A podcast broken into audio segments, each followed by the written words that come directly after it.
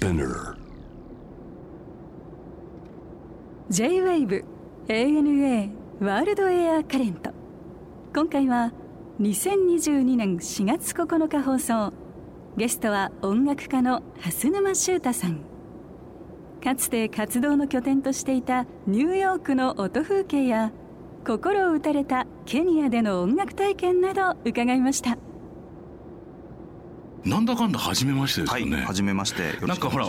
割とおそらく僕の周辺そして蓮沼君の周辺はなんかこう知ってたりもするじゃない、まあそうですね。でしょ？はい。なんだけどもちろん名前は聞いてたよ、はい、ありがとうございます。でもこうやってお会いできる日が来るなんてとても嬉しいこちらこそ光栄です。よろしくお願いします。人生的に音楽との出会いってのはどういう形だったんですか？うーん、まあいろんな、僕はとにかく演奏をするというよりかは、その音を聞くとか、音楽を聞く方が好きで、うん。そういうところからむしろ音楽を作ってってるっていう感じがあるんですよね。一番初めって楽器は何弾いてたんですか？一番初めはあの僕のおばあちゃんがですね、うん。あのこう鍵盤みたいな、まあ、今でいうエレクトーンみたいなものを買ってくれてで、ん。それで家にあったんでたまに弾くみたいな感じではあったんですけどね。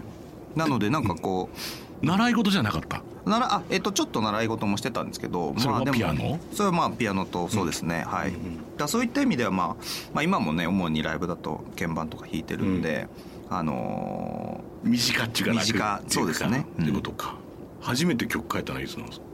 初めて曲を書いたのはいつなんでしょうね。大学生とかなんですかねただ、うん。曲を書いたというよりかは僕の場合はちょっと変わってまして、うん。音を取るのが好きだったんですよ、うん。でいろんな森とか、まあ、街もそうですけど、うん。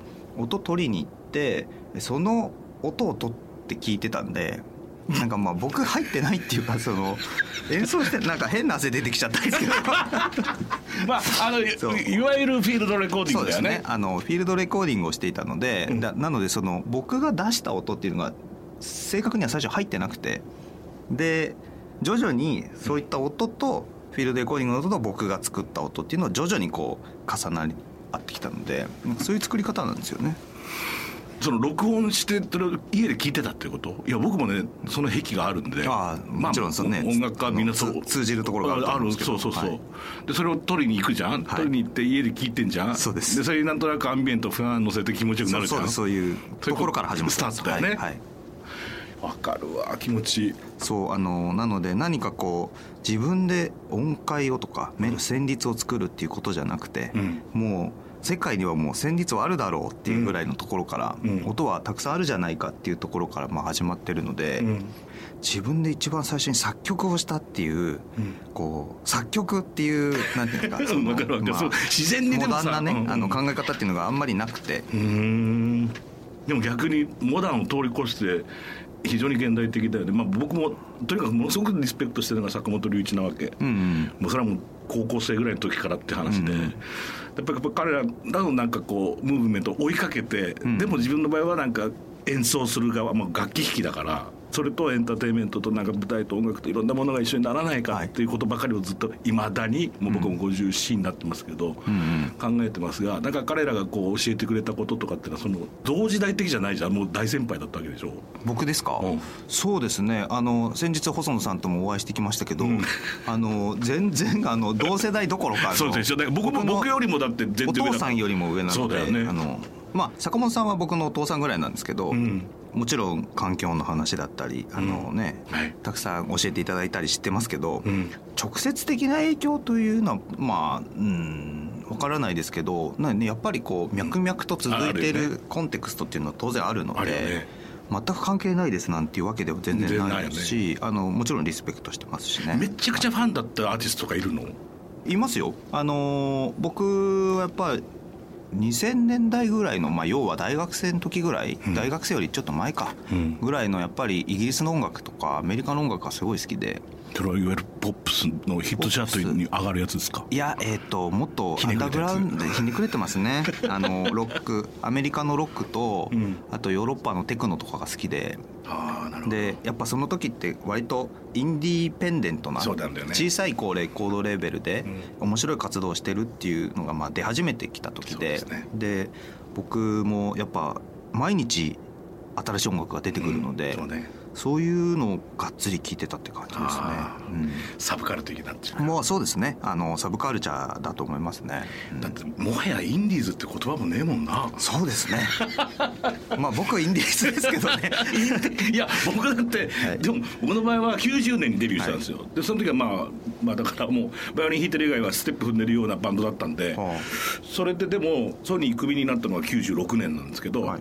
でもその時に自分でレーベルを作るって決めたんです。よそれはもうインディーズっていう意識だったよやっぱああそうですよね、うん。でもまあいまだにねなんかメジャーデビューとかいう言葉も聞きますあまああるからね。あの 不今思議ですよね。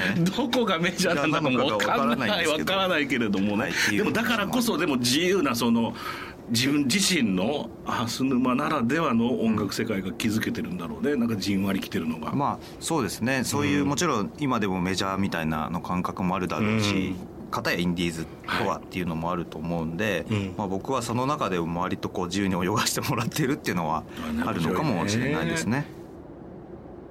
これははい。いつ頃どんなことをしてたんですか、えーっとですね、うん。僕あの東京にまあ住んでるんですけど今も、はい。で30歳になるまで、うん。あの海外で長く住んだことがなくて、うんで31歳かな？の時ぐらいにアジアンカルチャルカウンシルっていう、はい。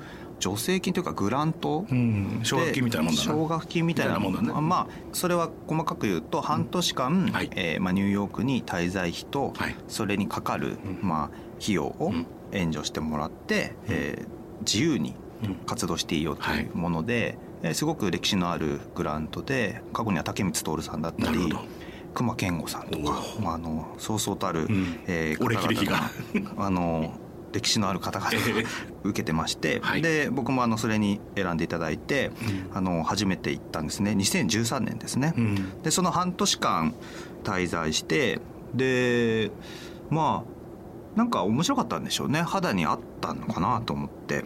主にどういう活動って何してたの？えっ、とですね何もしなかったんですよね。ああの 本当だったら普通は作品とかね、ビジュアルアーティストとか音楽家だけじゃなくてビジュアルアーティストとか、まあえーダンサーとかもたくさんあのいろんなジャンルのね、はい。芸術表現されている人がこのグラントで、はい。えー行くので、うんでもちろんそのしかも日本人だけじゃなくてアジアの他の国の方々もいるので、彼ら彼女たちはですねすごい必死にこうなんか次なるステップを踏むためになんかこう、超売り込むやつとか。そうだよね。まあ一番わかりやすく言うとさアクトレスとかさあるいはファッションモデルとかも自分のブック持って毎日ととりあえずずっと行くぜみたいなこそうですね。とだもんね、うん。うん。でもちろんそういう交流ってね、はい。あのいやらしい意味じゃなくてすごい大切で、ええ。コミュニケーション取って、えー次に進んでいくっていうのはすごい良くて、はい。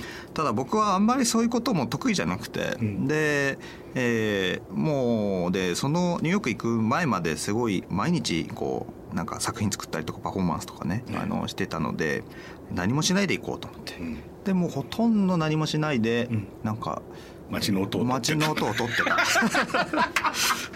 出たよ。ていう。だよな、ん。そりゃ取るよっていうのな、はありますかね。はい。うん、やっぱり面白い音取れるよね。ニューヨークはもうそうですね。やっぱりあの思っているほど広くないんですよニューヨークって。狭いんですね、なので、まあ、もちろんねシティなんては歩けるし、まあ、はい。ブルックリンはちょっと広いので、はい。なんかまあねうん。地下鉄乗んないとダメかもしれないですけど、それで都市と自然っていうのがうん。割と自然にこう感じ取れて、おおでもちろん言語うんいろんな言語が聞こえてくるっていう人の活動っていうものも面白い音だったし、うん。まあ、もちろん自然の音都市的な音、まあ、アーバンなはい。シティだなっていうあの音っていうのもあったし、うん。あとはあれですねあのニューヨークといえばあのクラクションですね。ズププーってあのもうずっともう鳴ってますんで先生うーんって言うだけなもうねあれ何分に1回サイレン鳴ってんだろうなどんだけ どんだけポリス出てんだよっていう。そうですね。あと気が短いんだっていう。ぐらいプップップップーってあのキャブのねあの運転手さんがやっちゃうんですけどっていうのもあるし、ちょっと北に行ったら本当に大自然なので、ん。自然の音がたくさん取れますし、うん。うん、だから本当に多種多様なものが詰まってるなっていう印象です。ブルックリンの面白さあるいは聞いてくださっているリスナーの方にこうここはちょっと言っといたらいいよなんていうスポットあったりします？ブルックリンはですね、まあ、もちろんマンハッタンと違って、うん。まあ、少しこうローカルなね、はい。感じもあったりもするし片やこうマンハッタンがもう高くなっちゃって、ね。賃金とかね。ね。であのみんなブルックリン逃げてもはや今ブルックリンからも逃げてる人も多いんですけど、うんっていうぐらいこうなんかフランクな場所でもあって、なのでいろいろあるんですよね本当に。僕がね初めてニューヨーク行ったの96年だったと思うんだけど、その時はブルックリンまだちょっと怖いぜって言ってたみんな、うんうん。でも随分その後なんか開けたというかもう随分開発されて。いわゆるジェントリフィケーションというかこう誰もが安全になれるようになってて、うん。その中でも僕はあのパイオニアワークスっていうあのスペースがあってアートスペースがあるんですけど。おギャラリーみたいなこと？大きい倉庫がまあ、ギャラリーになってたり、あとラボラトリー、まあ、研究所みたいなものがあったりとかまあ有名な人のコンサートやったりとか全然有名じゃない人無名な、うん。あのパンクバンドのライブやってたりとか、うんそういうベニューがあって、えそこがすごい良くて。それは君もなんかやってたんですか？そう僕もあの展示とパフォーマンスをそれこそあのユザーンと一緒に、うん。あのユザーンにブルックに来てもらって、うん。あの2人でコンサートしたりとか。へー。カフェなんかはどうなんですか、カフェはですね、まあロンドンももちろんそうだと思うんですけど、必ず行くじゃないですか。まああのまあ東京でも行きますけど。まあでもフランス人ほど行かねえけど、まあね。っていう気は気するけれどもでもやっぱりなんか重要な何かこうそのパブリックなスペースですよねやっぱりね、うん。うん。そうですね、うん。やっぱり東京でいう下町でいう銭湯みたいなもんであのあこの時間にあの人いるのねみたいな感じで僕もまあカフェは朝大体行ってうん。少し読書したりとか、うん。今日何しようかなみたいなのを考えたりっていう時によく使って。アトランティックアベニューっていうあの、はい。まあ、アベニュー大きい道があって、えそこのうちの近所のところにスワローズカフェっていうのがあって、ええ。スワローカフェがうん。でそこが割と好きで気になった方ちょっと Google マップとかに入れてあこういうとこかっていうふうに見てもらいたいんですけど、うん。すごいかんスワローカフェ。はい。感じも良くて雰囲気も良くて、店員さんもフランクでうん。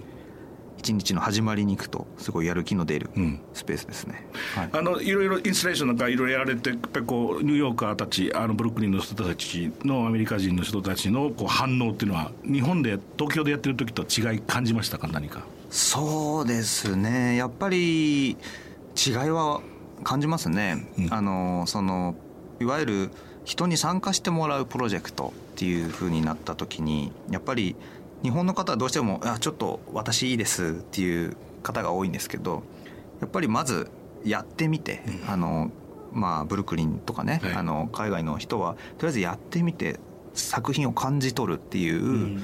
で素直に感想を言いますね、まあそんなあの硬い批評とかでもなく、はい。単純にどうだったかっていう、うんリアクションが面白い早ねみたいなのとか、うん。うん。こうしたらいいんじゃないの？みたいなのとか。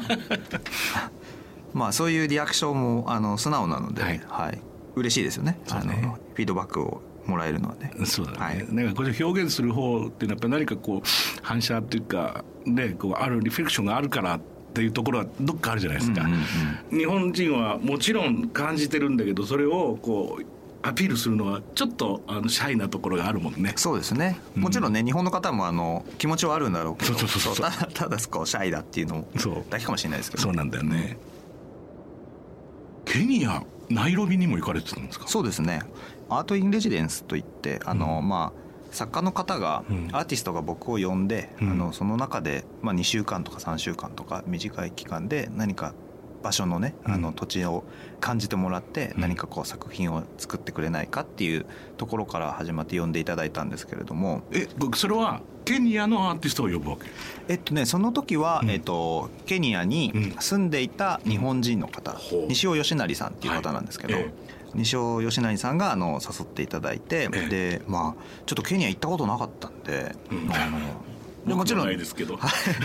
でもちろん僕もあのね環境音取れ面白いの？それは取れるよ。ね取れるだろうなと思うよね。まあだし、ね、よりコンセプチャルにそういうものを作ろうかなと思って、まあ、行ってみたんですけど。でスラム街があるんですよ、であのナイロビ最大のケニア最大かな？うん。アフリカ最大かな、うん。まあ、えーそらくそういうことになるでしょうね。あのすごい大きい、はい。あのスラム街があってそこにアートスペースがあるということなんで、で行ってみたんですけど、ええ。まあ そのさっき話したブルックリンのアートスペースとはちょっと程遠くて、うん。プレハブ小屋みたいなところに、人がもうななんでしょうね。たくさんガーッと集まって、彼らにとってアートっていうのは割とイラストみたいな感覚があって役に立つイラスト。うん。例えばまあ看板がそうですね、うん。あのショップの看板みたいなものをアーティストが作る。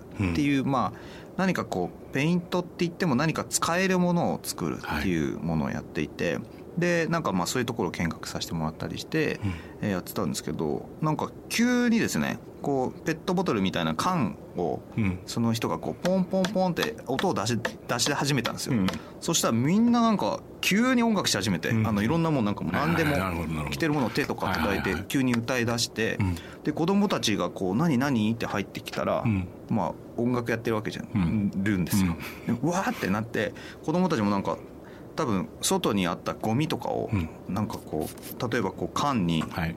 小石入れてうん。シェイカーみたいにしてはい。こう参加してはい。急にみんなで大アンサンブルを組んで 30人ぐらいのいいね。でモブって言うんだけどモブって言うんだけどその状態だよな。そのモブもそうですけど。わーって叩いてくるバーッと急に音楽が立ち上がってきてでそのリズム感まうん。あなんていうのかな頭ではそのリズム感すごいよねっていうあのグループ感っていうのは感じるんですけど実際その中に立ち上がってるところに自分がいるとそのグルーブの中に、えーそしてそんな簡単に音楽が立ち上がってくるとちょっと圧倒的圧倒されてしまって。っていう経験もあったりそれはすごい面白いですね。やっぱりあのもちろんスラム街なんで夜とか出れないし、あの危険なんですけれども、はい。ただそういった中でもやっぱり人々の生活があったりとかあのその中で音楽が生まれるっていうのをこう身に染みたっていうのはすごいいい経験だったなと。そうね。だからいやもちろんさコンピューター立ち上げてからさなんか音楽を作るっていう さプロツールスを立ち上げて。とりあえず立ち上げてでどうするかっつってなんか考える初めてビヨーンどうするべみたいな。これも音楽だけどでもこの現象的なその音楽のルーツっていうかねおそらく、うん、なんか言い切ってしまう必要ないけどやっぱ音楽って歌と踊りと祈りじゃない、ん。おそらく。はいなのでなんかそういうのを肌で、ん。なんか脳みそ通過しないで経験して皮膚から感じちゃっうんうん。て、毛穴から入ってくるとまさにそうですね。やばいよね、うん。しかも予想してなかったんで なんかコンサート聞きに行くぞとかっていうんだったらこっちもこううんそういう気持ちだったんだけどただ単にその場所にいただけなのにうん。っていう素晴らしいね。はい、とてもいい経験でした。そうだね。なんか割とさそういうこうストリートパフォーマンスがたくさんいるようなあと市場とかさ、そういうところだとちょっと営業入ってるじゃないですかそういう人たちって。ああそうですね。ね、当たり前だけど、日銭稼ぐわけだからさ、でももちろんそこでも純粋な音楽が生まれるんだけどでももっとなんか理由がないやつだよね今言ってくれたやつはね,、目的がというか。そう。やっぱり音を出すことで集まってうん。つながってるって感じがしましたねやっぱね。あ、うん、なんかそれはすごいなと思いましたそれずっと撮ってたんですか？やっぱり。実は撮ってました。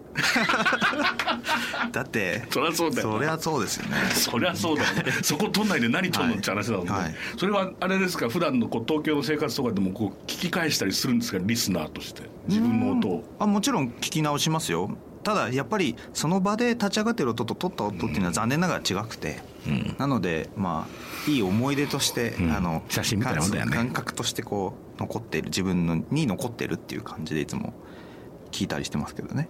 でもさ割と長い時間フィールドレコーディングをしてるわけですよ。全てデータが残ってるわけでしょ。そうなんです。実時間でで考えたこととかあるんですよいやないでですね。あのファイルでいくつあるの？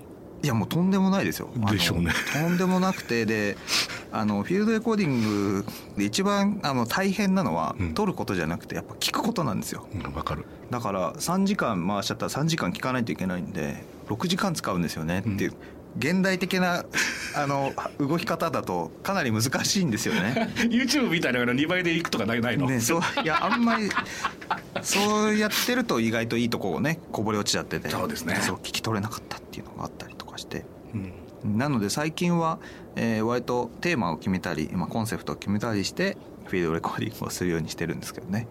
マイクをこう右手に持ってっていう感覚なんでヘッドフォンしながら歩くんですか？もうそうですね。僕は2つのマイクで主にやってたり、もちろん今サラウンドマイクっていうのも当然あるんですけど、っていうよりかは割と2本のマイクで棒をですね。こう掲げてですね。大変地味な、はい、いや大変地味なのは結構なんですけど周りから見るとちょっと心配になるっていうそうですね。あの街中でね、はい。声かけていいものかどうかもわからないですもんね。声かけられますよ。あの声かけられるとその声かけられる音も入っちゃうんですよね。そりゃそうだよね。でいきなりボリューム上がるんだよな。そうなんですね。困っちゃうよね、まあはいいろんな苦労話は与えないんですけど。さて一番近いライブということになるとはい。はい、いつですか？僕とユザントのユニットがですね「うん。グッドニュース」というアルバムのリリースライブがありまして、はい。4月15日の金曜日、うん。ビルボードライブ東京はい。でやります。二人っきりで？二人っきりなんですね。はい、うん。タブラと僕はまあ鍵盤と電子音をちょっとうん。出しながら。歌も歌う、歌も歌いますね。はい。うん。ビデオクリップ見たけど素敵だった。ありがとうございますうん、あ僕ユザンはほら自分のレコーディングからね。参加してもらったりまあもともとリスナーとして聞いてたので。そうですよね。最初なんでユザン背広着てんだろうって今思いましたけ やめて 違う。っていつだっけな？ここの番組に来てくれた時かな。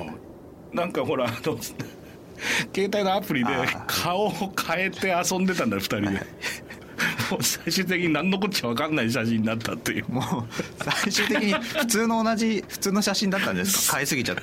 そうそうそうそう。何のこっちゃ何がやりたかったのかが。分かんなくなっ分からなくなっちゃったもしかしたらねビルボードライブ東京も博士さんかもしれないですもんねいやいやいや。ね。15日なんでしょ？15 15日俺福岡なんだよな。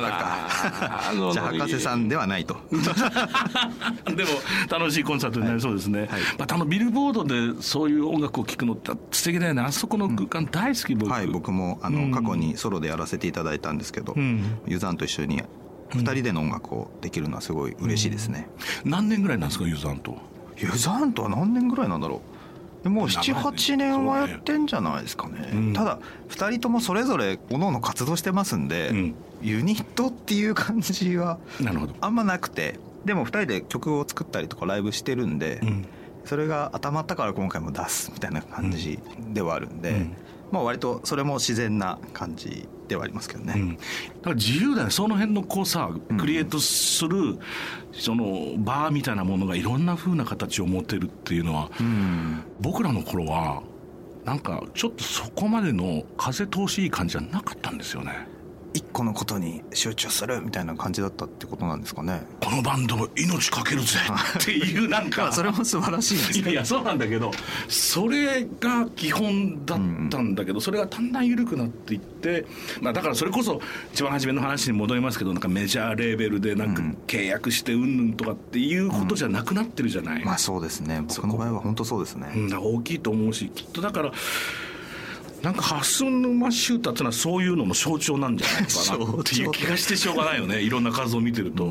うん。そうですね。まあね、もちろん大変なところもあるんですけど、ええ。でもなんか自分がやりたいことをまあできるっていうのはすごい幸せなことだと思うので、うん。ね、やっぱそういったふうに風通しがいいっておっしゃっていただきましたけどあまりねこう詰め込まずはい。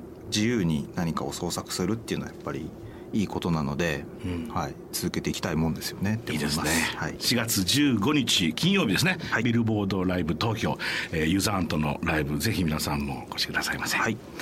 まあ、今こんな時期なんでなかなかとはいえまあ今年ぐらいそろそろって思ってる僕もそう思ってます、今次に旅するとしたら海外の旅行をするとしたらどこ行きたいとか狙ってるとかありますか？そうですね。行かないといけないのはやっぱりブルックリンなんじゃないですかね。なるほど今一度、はい、今一度戻ってやっぱりこの、えー行けなかった間にうん。いろんなことが起こってるので,、でしょ友達も多いので向こうにも、うん。なので全然会えてないので、えー会いに行って、えーどうだったかっていう話をねしたり、今の土地の空気っていうんですかね、はい。そういうのを吸いに行って、う、うん、アップデートしたいななんて思ったりしますね。いいね、はい。でももう行ったらまた帰ってきてここで話してくださいよ、はい、ぜひお話ししましょう。